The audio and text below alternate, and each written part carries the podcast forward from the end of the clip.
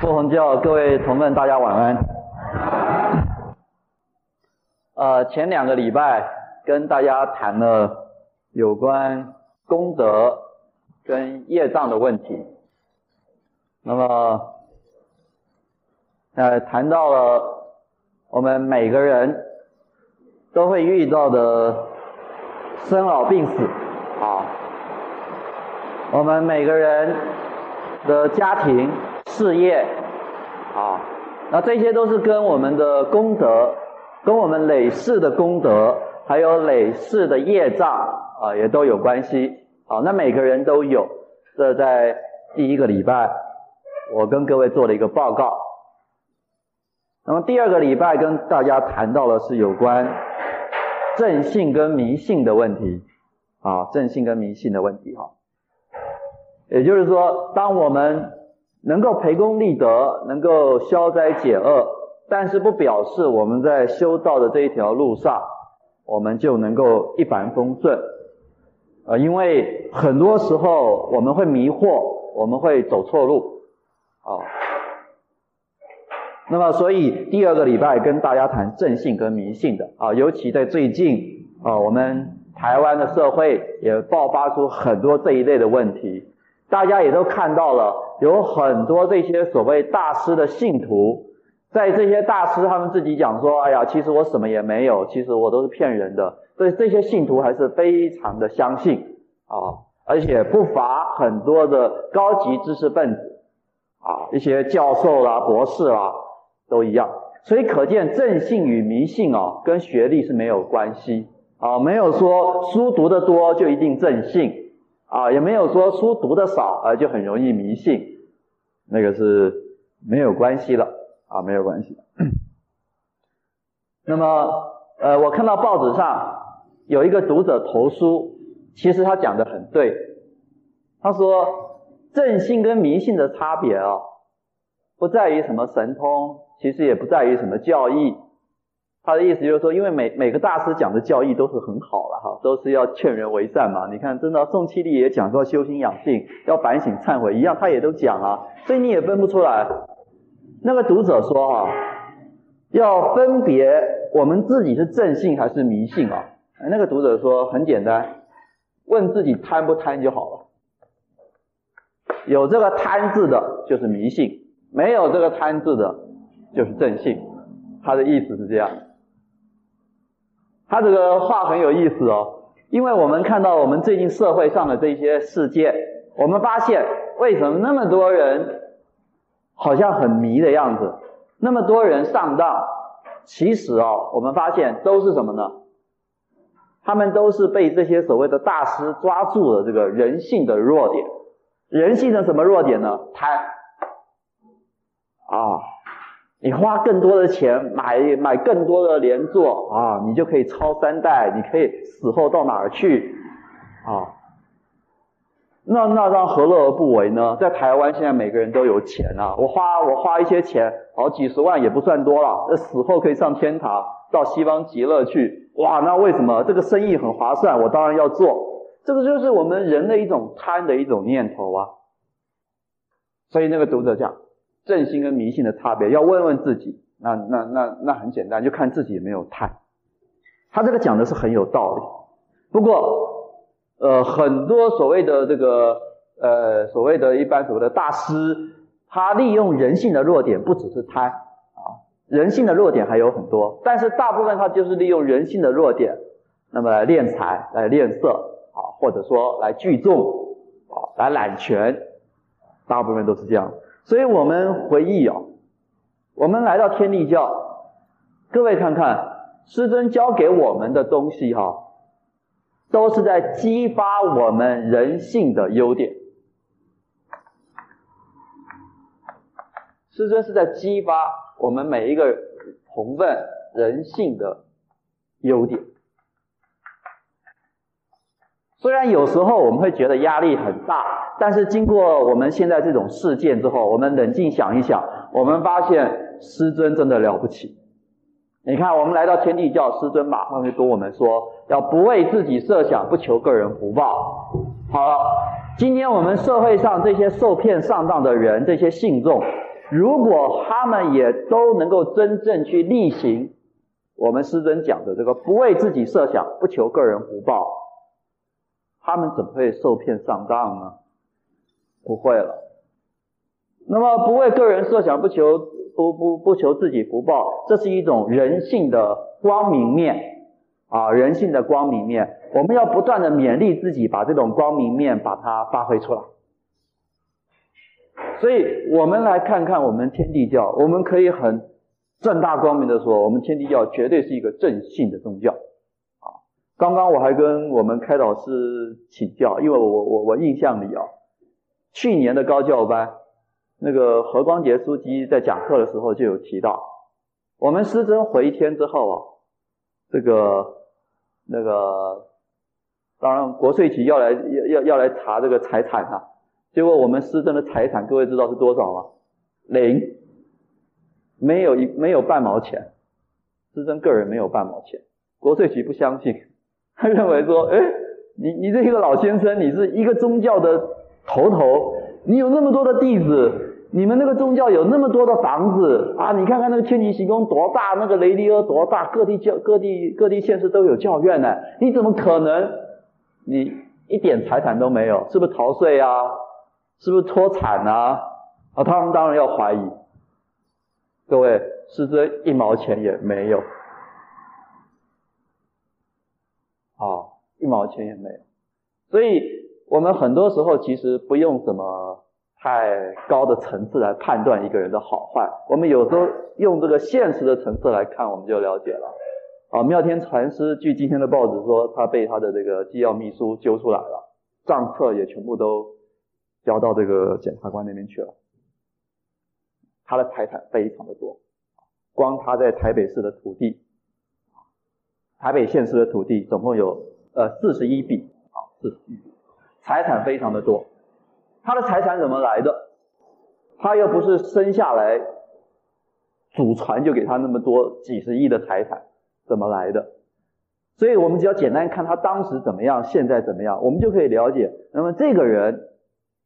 他的所作所为跟他的言行是不是一致了？各位注意，要讲言，要讲讲的话，每个人都会讲大道理，都会讲修心养性，都会讲要救天下苍生，其实都会。那问题是他自己是怎么做的，这是最重要的。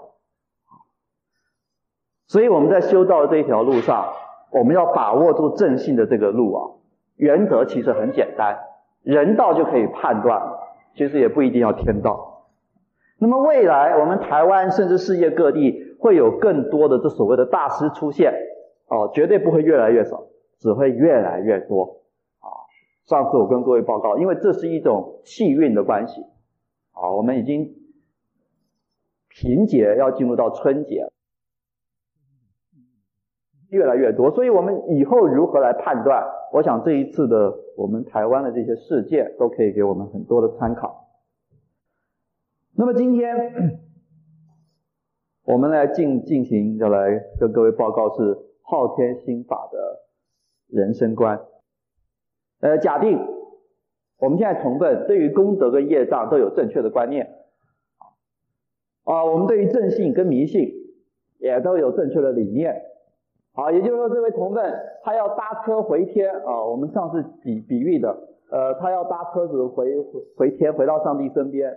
呃，他今天了解了功德跟业障的道理，所以他不会半途而废了，哈，他不会因为很多人事的打击，那么而半途而废，不会了，啊，不会临时下车，那么他也不会因为迷信的关系搭错车了，呃，这个天堂没去，跑到地狱去了，也不会了。好，我们假定我们在座的同奋，我们每个人都过了这两关，我们既不被业障所拘束，我们也不被迷信所诱惑，那么现在我们就要来问，那么接下来我们要做什么？那么按照我们在天地教的修持的路上来看的话，我个人认为，接下来我们就应该要来谈一谈有关昊天心法的一些观念。哎，我们先看心法，先看这个心法，各位，我们中国道家。呃，几千年来呢，都流传的一种观念。他们认为啊，人要超凡入圣，那么有三种等级啊，有三种等级。第一种是最高的，他们称为上品丹法。那么上品丹法哈，呃，只有上士能够学。上士就是这个资质好的，那个道根厚的啊，上士可以学。那么上品丹法的特色就是它很简单，简而易行。不过就是因为太简单，所以我们一般人呢看一看没什么兴趣啊。所以只有那个道根深厚的人哦，他抓住这个简单的这种丹法，他能够一门深入。那么这种丹法因为很简单，所以心传。师傅怎么传给徒弟呢？都是用心来传，以心传之。这个是上品丹法的特色。那么第二种叫中品丹法。啊，中品丹法是中士可学，啊，意思就是说，是我们一般的，就是说这个资质比较普通的啊，没那么好的，但是也也是有心修道的人可以学的。那么这中品丹法的方法就比较复杂一点，所以一般来讲哈，要用口授，就是师傅传给徒弟都是要用嘴巴口授的。那么再来呢，第三种叫下品丹法。那么下品丹法呢？他说是术士可学。那么术士就是我们一般凡夫俗子嘛。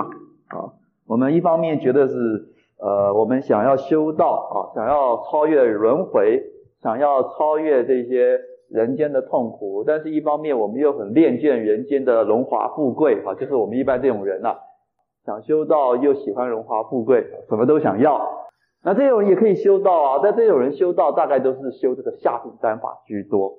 下品丹法就很复杂了，它的方法很多，好，一步一步很复杂，那么也很适合我们一般的人，因为我们一般人喜欢那些很稀奇古怪、很新鲜的法门，我们一般人对于那种很简单的法门啊，反而看不上眼，我们喜欢那种很复杂的，每一个礼拜都有每一个礼拜的功课，每一个礼拜都有每一个每个礼拜的进度，啊，那一种法门。那么这一种法门呢，因为很复杂，所以要用文字来传。呃，比如说像我们天地教的打坐很简单哦，就是坐下去了，一切不想，不想一切，非常的简单。呃，可是我们看一般的有为法，呃，就很有进度咯。啊、你学这个一般有为法，第一个礼拜你要导引，要运气，这个气要运到哪边，都要规定。第二个礼拜，这个第二个月、第三个月，每一个阶段，你这个气要运到哪里，要怎么样啊？运到哪边会有怎样的现象？哦，那功法是很复杂的啊，但是我们就是喜欢这一种东西啊。这种东西因为很复杂，所以要文字传之。这这个是道家修仙的三种分类，它称为修仙三等。当然，这是古代的看法。我们现在来看，我们在天地教里面。同门在问说：“我们天地教到底在修些什么东西？”我们在问这个问题。我们新进同门在问，因为他想要建立信心，他想要摸清楚。老同们也在问，因为奋斗了那么久，有时候仔细想一想，好像也不怎么清楚。因此，大家都在问说：“我们天地教要修些什么东西？”呃，我记得师尊回天后，大概半年多到一年左右。曾经有一篇圣训，师尊传下来，师尊跟我们讲说，他该传给人间的宝贝全部都传了，他没有遗憾。他唯一遗憾的是，他说他老人家唯一遗憾的是一件事情，是他老人家当时曾经亲口答应要带领我们每一位同奋再奋斗十年，这是他老人家九十岁的时候讲的，也就是说他要带领我们。奋斗到至少一百岁，他唯一遗憾的是这件事情。师尊的那篇圣训说，但因为世局变化，气运变化的很厉害，他为了整个大局着想，他也没办法顾得了他当时对我们弟子们的承诺了，因此他只好提早回天。这是他老人家唯一的遗憾。但是他老人家传给我们每一个同奋的法宝，他说都传了。好，我当时看到这篇圣训，我在看。哎，师尊讲都传了，那换句话说，我们每一个同奋，您只要是正宗静坐班毕业的，原则上都收到了师尊这一辈子修持的法宝。那既然如此，那我们问问我们自己哈，那我们收到了什么法宝？因为很明显的，我们大家都在问天地教在到底在修些什么？显然，其实我们很不了解我们到底学了些什么法宝。我们来想想看，师尊留给我们的东西啊，最多的是什么呢？文字，还有影音，就包括录影带、录音带。这些资料很多，非常多哦。各位，我们天地教的书籍哦，我曾经稍微统计过，我们有出版的书籍，那么至少有七十几本。那么其中必须要高教班同奋才能够阅读的，不会超过十本。换句话说，有六十几本是我们一般刚归师的同奋就可以读的，六十几本。如果再加上贵教院，呃，这几年那么发行所编印的那些，呃，那那些小册子，那已经是七八十本以上了。好，再加上最近又出了一些书，那么这些资料里面，那么有部分都是师尊的以前的演讲，我们把它翻成文字，好，非常的多。各位再去翻我们从第一期到现在的教训，各位看。师尊在每一期的教训上，在他老人家还没有回京之前，每一期的教训上一定都有师尊的讲话，把它翻成文字，非常的多。还有师尊在每一期正宗静坐班的录音带，到现在我们都还没有把它翻成文字了。那些录音带哦，啊，把这个史料中心塞得满满的，非常的多。还有师尊的录影带，多到都快发霉了啊！那放在雷迪尔里面潮湿久了都快发霉了。太多了，所以师尊作作为一代的宗师，他留下来的文字资料、录影带、录音带非常的多，多得不得了。这个都是我们的宝贝，而不但是我们的宝贝，也是两百年、三百年、一千年、两千年后同奋的宝贝。啊，我们这些东西如果没好好保存啊，我们我们这一代同奋会被一两千年后的同奋给骂死，因为他们到时候要看师尊。只要透过录影带而已，他们要听师尊的声音，只有透过录音带而已。这都是非常珍贵的资料。各位只要想象，如果当时的释迦牟尼佛、当时的耶稣基督，他们那个时代有录影带、有录音带的话，那么我们现在还可以看释迦牟尼佛在说法的样子，还可以看到耶稣基督在传道的样子，那是一个多令人珍惜的一个时刻。所以我们就了解了这些资料是非常的宝贵。但是我们有多少同分？曾经很认真的去看这些资料，换句话说，这些宝贝都留在那一边，但是我们有多少人把它当做真正的宝贝去体悟它、去参悟它、去实践它？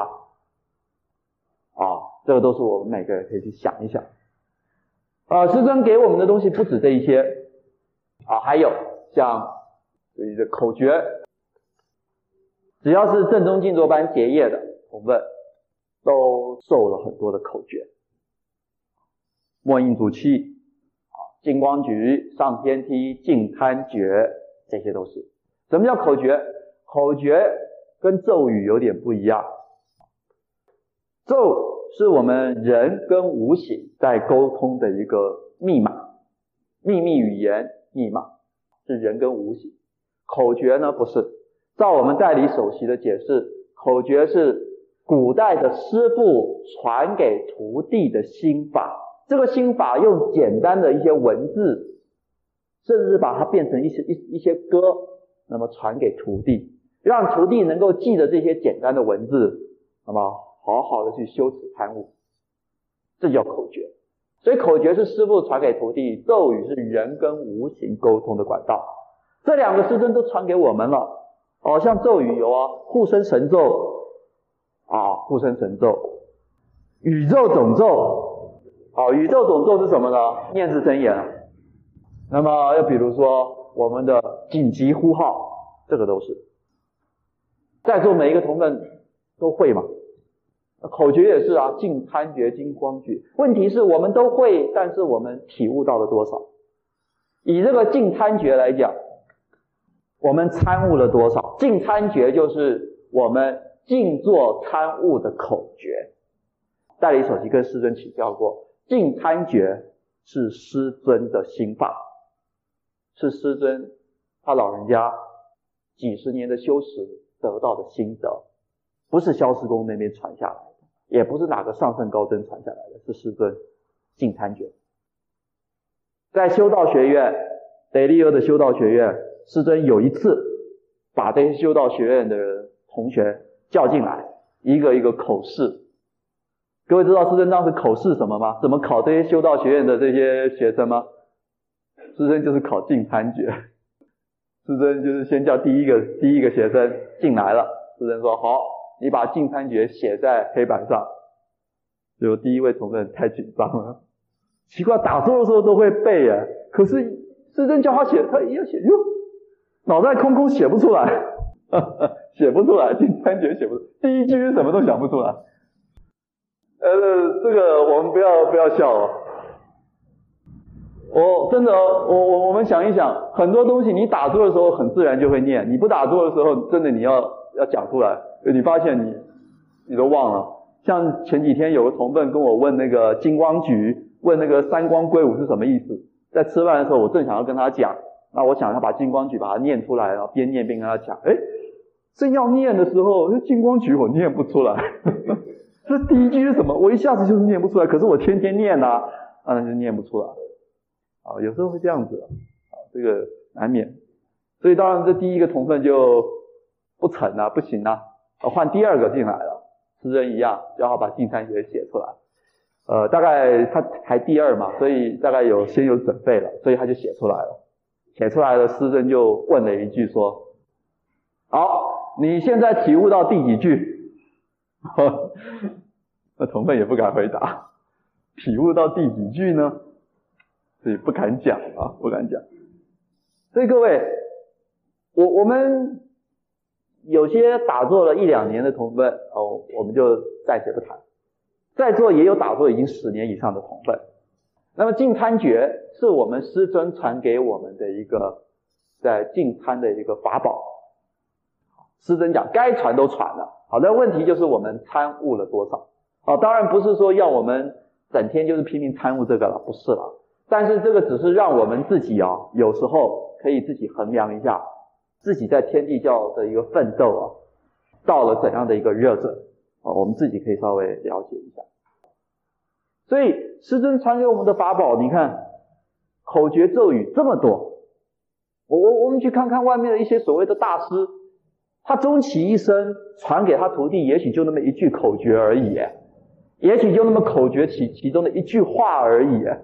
你看我们结果我们只要参加正宗静坐班，一学就噼里啪啦一堆，而且还好多，不止这样子，师尊还传我们法纪。每个人都有的天人气功，啊，雷我宝珠莲花浩然殿啊，但是当然这些就是早期才有。那么这些法纪都是师尊传给我们的。那我们同奋在这个法纪上，我们体悟的有多少？哦，这都是我们每一个同奋啊，我们自己可以来想一想。所以师尊讲说，该传的他老人家都传啊，事实上。经由我们今天这样想一想，我们甚至可以说，不仅是该传的师尊都传了，啊，连不该传的师尊也都传了，啊，有很多的法纪，很多的口诀，本来师尊是不传的，啊，都是我们同奋在底下求啊，东求西求啊，师尊最后说好啊，传给我们，都是这样子来的。这些文字、口诀、咒语、法纪，哦，当然每个人体悟的层次不同。但是我在两年多前，我有一个新的看法了。这个看法就是，我认为我们要在这个文字、口诀、咒语、法纪这个上面呢，我们要提升我们的层次的话，我们就一定要从昊天心法下手，这才是根本。换句话说，我们阅读师尊的文字、师尊的录影带、师尊的录音带，我们。我们不想搞到最后只是在文字上用功夫啊，我们练着口诀，不想搞到最后只是像一个收录音机哦，就像唱山歌一样，每次唱过去就算了，赶快扣手印吧，就这样子而已。哦，我们练法技，哦，不要不要只《论语》，每天就是太阳光出来的时候在那边喃喃自语而已。我们若不想这样子的话，我们想要有所突破的话，我在两年多前有一些新的看法。我认为，我们对昊天心法要有一个新的看法、新的观念，要有新的体悟，才能够提升我们在这上面的层次。那么，昊天心法怎么样来体悟？当然，我是个人的看法，给各位参考。呃，我个人认为昊天心法的体悟呢，一点也不玄，一点也不神奇，就是在我们这个题目上，心法就是人生。呃，心法，昊天心法是师尊传的。呃，在本地球上，唯一真正走出昊天心法、实证昊天心法有成果的，只有一个人，那就是我们师尊。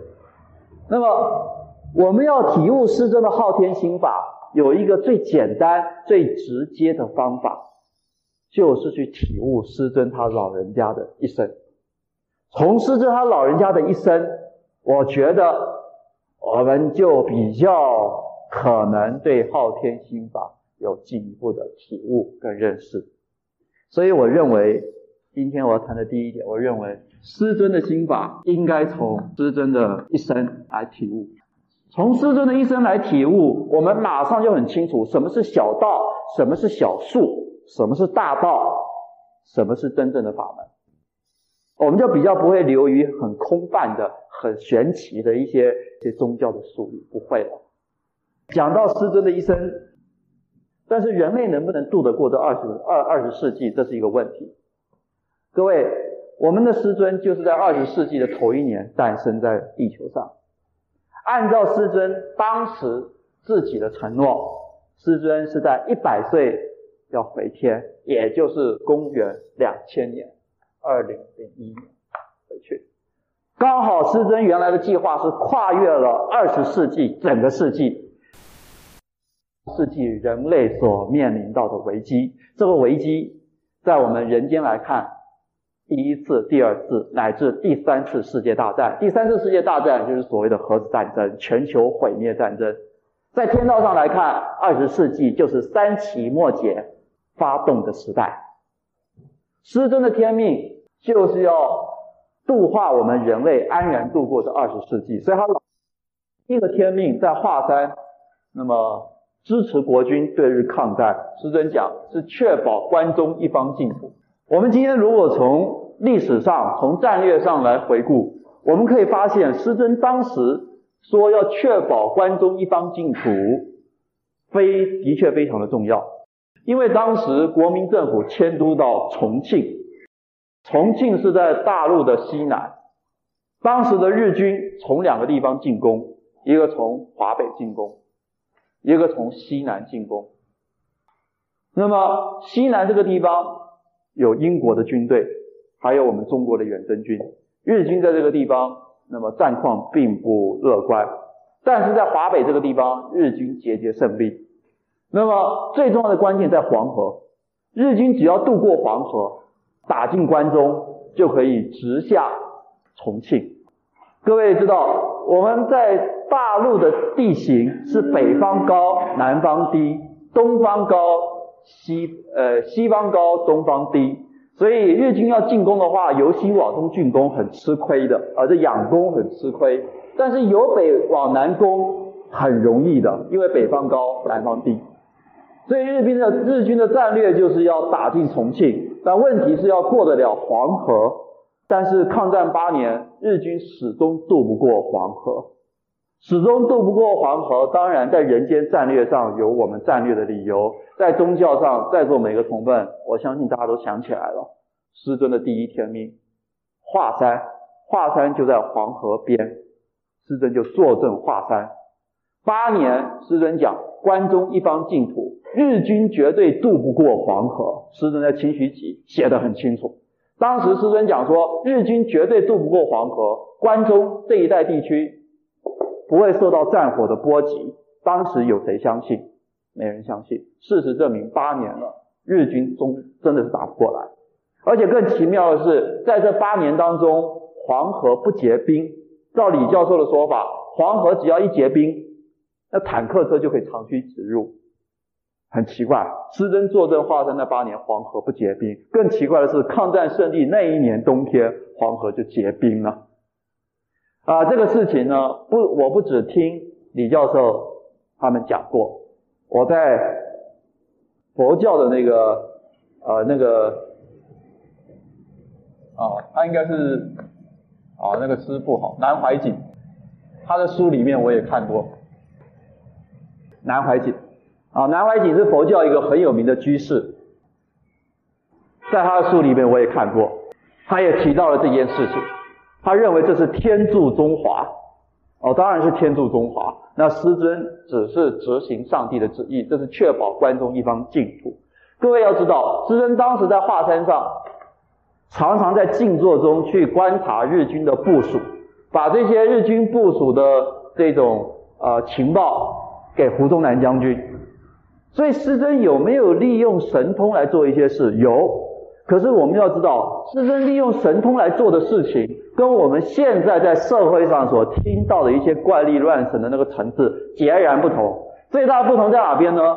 师尊是为国、为民、为天下苍生，从不为自己。啊，这就是一个基本的差别。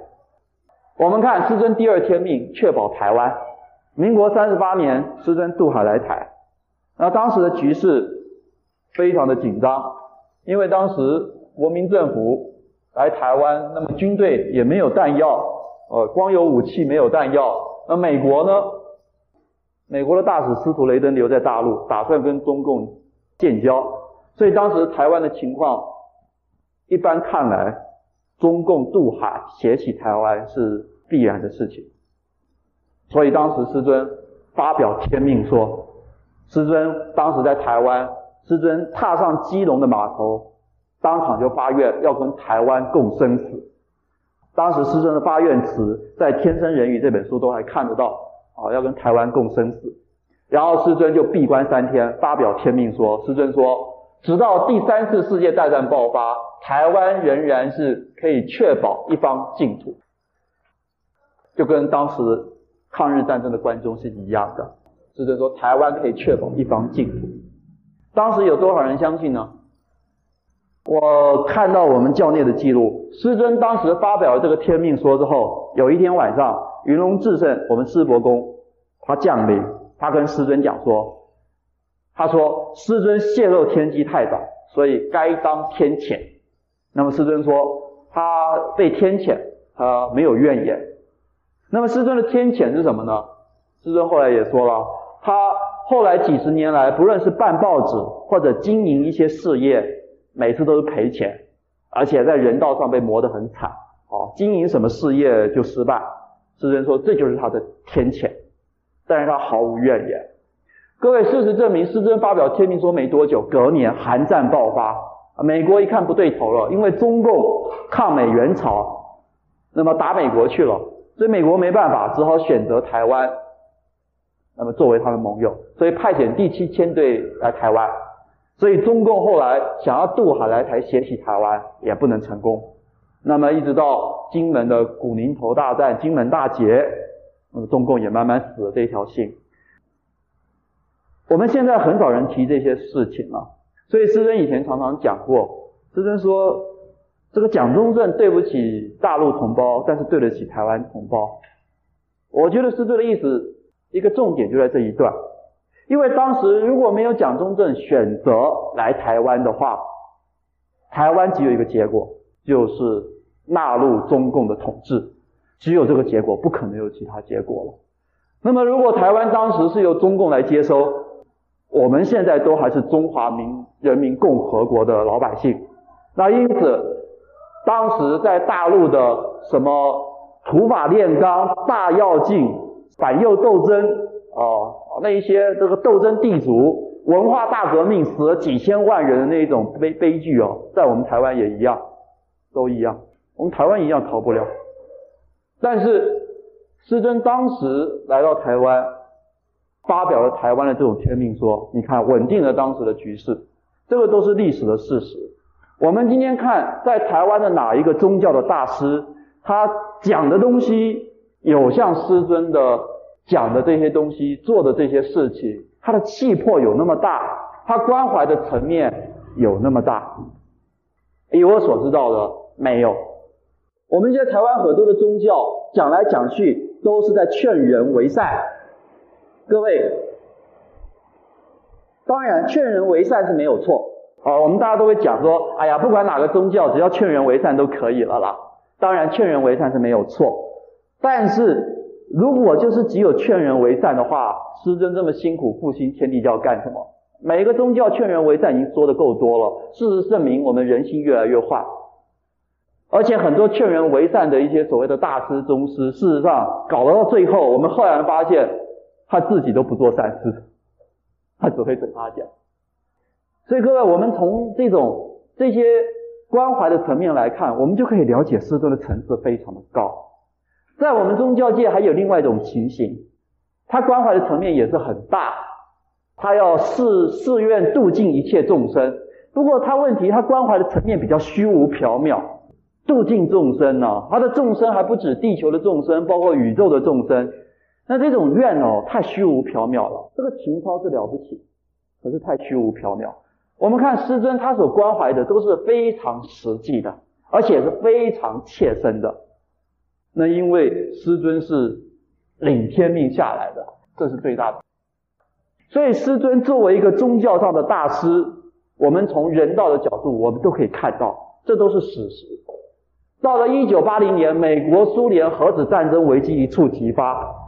美国苏联的核子战争一打起来，全地球都会毁灭。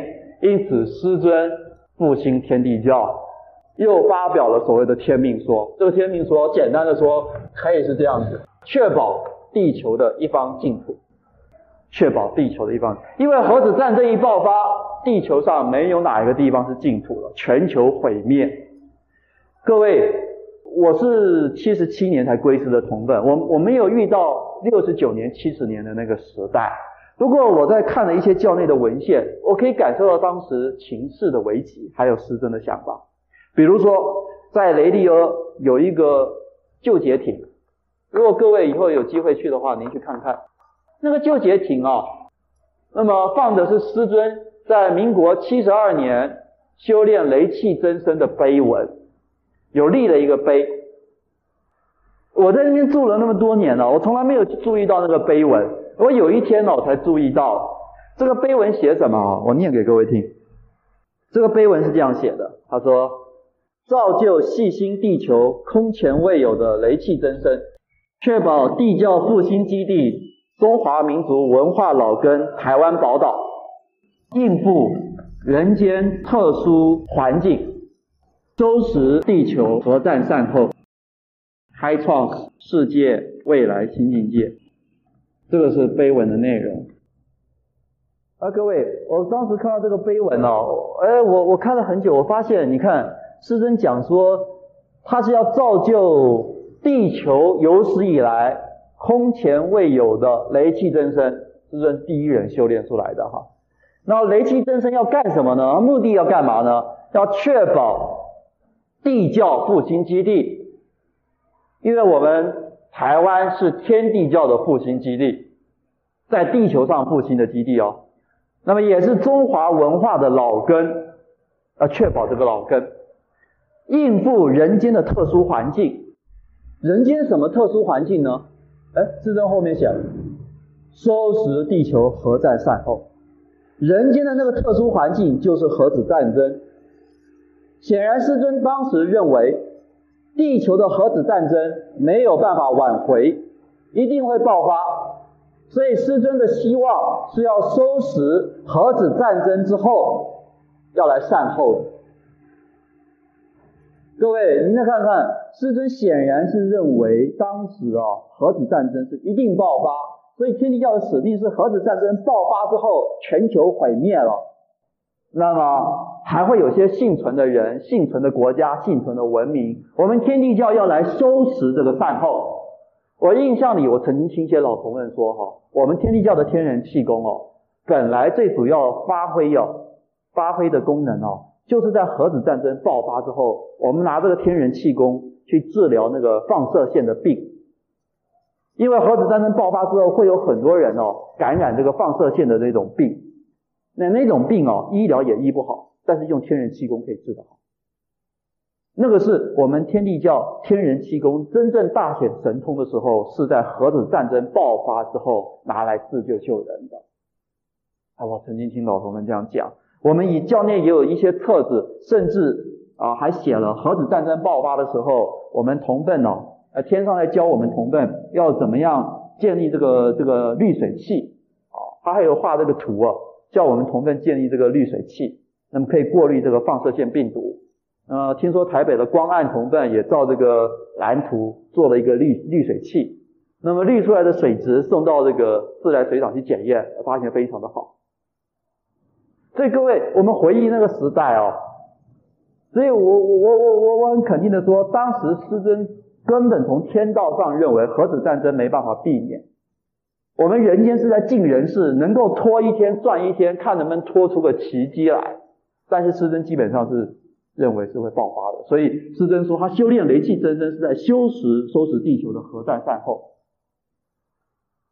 啊，没想到真的拖出奇迹来了，哎，核子战争没有爆发了，没有爆发，没有爆发了，所以我们天然气功只好拿来治治感冒。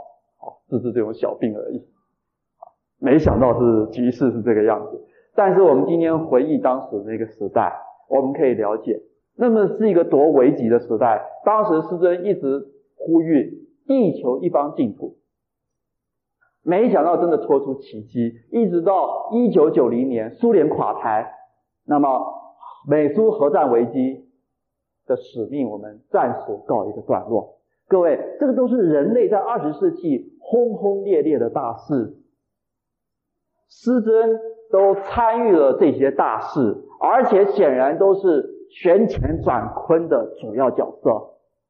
我们同辈或多或少也参与了后期的这些大事，早期的我们当然没有机会参与，后期的我们都参与。各位，我敢很肯定的说，我我不敢说一百年两百年。但是我相信，也许五百年，也许一千年啊，这些我们天地教参与的这些人间大事，历史上一定记录下来。而且到了那个时代，人类的文明更发达了，了解所谓念力的这个道理，开始真正了解什么叫念力啊，开始那时候人类的科学开始真正了解灵界的存在、精神的力量的时候，我相信。那时候的人类一定会非常的感念我们这一代天地教的同奋在这个大时代的奋斗。我们哪一个是小道小术啊？我们曾经有在那边强调买什么东西可以往生西方极乐吗？我们有在强调要多捐一点钱可以消我们的业障吗？我们很少谈那个，师尊好像都不谈，师尊只谈确保关中一方净土。确保台湾一方净土，确保地球一方净土。美苏核战危机暂告一段落，但是是不是永远不会再有核子战争爆发？我们教内的资料，师尊的说法很明确，跟我们讲不，随时都有可能风云再起，随时都有可能大祸又再度发生。那么这关键在哪边呢？现在的关键就在于海峡两岸。海峡两岸是战是和，是战争还是和平，就关系着未来地球人类的前途，也关系着这种核子战争是会继续消弭到没有，还是又重新爆发。我们海峡两岸是关键，所以师尊洞悉的这种关键，师尊宁可舍弃对弟子的承诺，奋斗十年的承诺，师尊毅然提早飞天，在无形中运化。始至要带领我们同奋一起奋斗，那么度过这个三期末节，那么这些最难的关头。各位，所以从这个角度来看，我们开始了解什么是昊天呢？昊就是极广大的意思，天本身已经很广大了，昊天就是最大的天，最广大的天。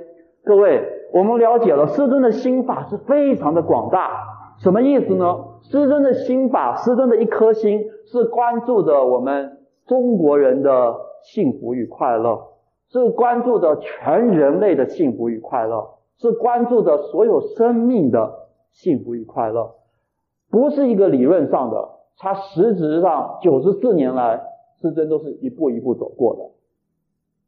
师尊从不去讲那些小道小术的东西，从不去讲那些功德业障的东西。师尊只跟我们讲，不为自己设想，不求个人福报，就是最大的功德；贯彻天命，就是最大的福报。能够跟师尊一起奋斗，那么贯彻这些使命，就是正确的信仰。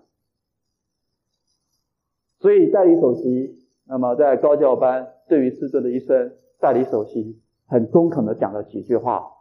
他说：“师尊的一生是开大门走大路，不是开小门走小路。”我们现在台湾，我们现在世界上有很多号称大师、很多号称灵通的人，我们仔细一看，他都是开小门走小路，整天在钻的。都是灵通与神意，功德与业障啊！我肚子哪儿痛，我怎么替你消？你捐多少钱？你可以去哪边享福报？都是在搞这一些东西。师尊的昊天心法，绝对不是这些东西。所以我认为，我们同奋只要能够超越这种世俗的观念，我们能够去好好体验师尊这一生奋斗的这一种精神，那么对于昊天两个字，我相信。就开始会有初步的体悟。